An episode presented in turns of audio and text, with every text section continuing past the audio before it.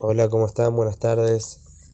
Como ya adelantamos ayer, vamos a empezar hoy con la Serajot de la Bedikat Hametz, que es la primera parada previa a la festividad de Pesach.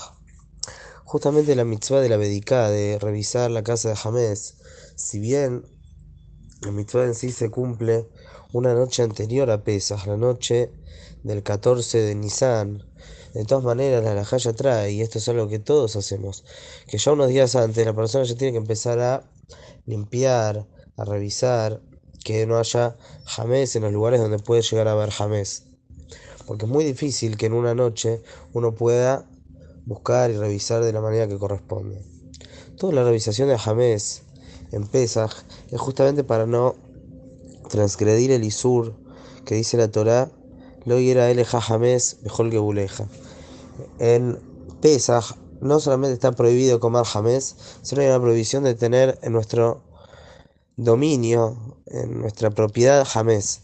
No tenemos que tener jamés nuestro.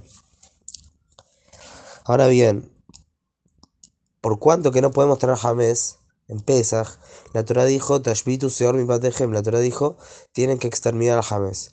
La manera de exterminar, primero tenemos que buscar el jamés lo buscamos y luego agarramos todo ese jamés y lo quemamos. Aunque realmente no es no haría en realidad falta, según la Torá, revisar el jamés y quemarlo si la persona hace el bitul. El bitul es otra mitzvah que tenemos, es la anulación del jamés. Todos seguramente saben que agarramos y decimos kal hamirad y kabichuti, todo jamés que tengo en mi dominio que sea como el polvo de la tierra, luego vamos a ver más detalles. Entonces, aparentemente, con hacer esta anulación, ya estaríamos, aunque haya jamés en nuestra casa, pero de todas maneras el jamés ese no es nuestro, lo estamos anulando. Sin embargo, los hajamim exigen que hagamos ambas cosas, que hagamos la anulación del jamés y que también busquemos el jamés y lo exterminemos.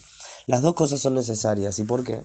Esa persona simplemente hace bitul, simplemente anula el jamés. Esta anulación del jamés puede ser que no sea de corazón realmente, ya que él sabe que tiene un montón de jamés y lo está anulando y él no siente realmente que lo está anulando.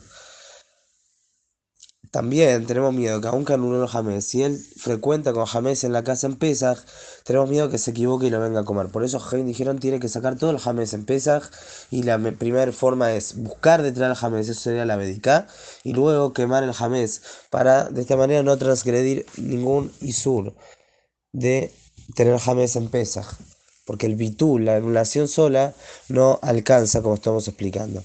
Y tampoco alcanza con revisar el jamés únicamente y quemarlo, sino también hay una exigencia de hacer la anulación, porque tenemos miedo que la persona no haya podido revisar el jamés como corresponde. ¿Cuántas veces nos puede pasar que hacemos la medicar, revisamos un montón de tiempo y encontramos algo? Por eso, para no tener problema de Isur de la Torah, de tener jamés en Pesach, también hacemos la anulación. Es decir, de cara a Pesach tenemos dos mitzvot para cumplir, para no transgredir el isur de tener jamés en Pesach. Por un lado, la bediká y el bigur sería buscar el jamés y quemar el jamés. Y por otro lado, la anulación del jamés. Y de esta manera estaríamos cubiertos para no pasar por el isur de tener jamés en nuestro dominio en la festividad de Pesach. Que tengan muy buenos días.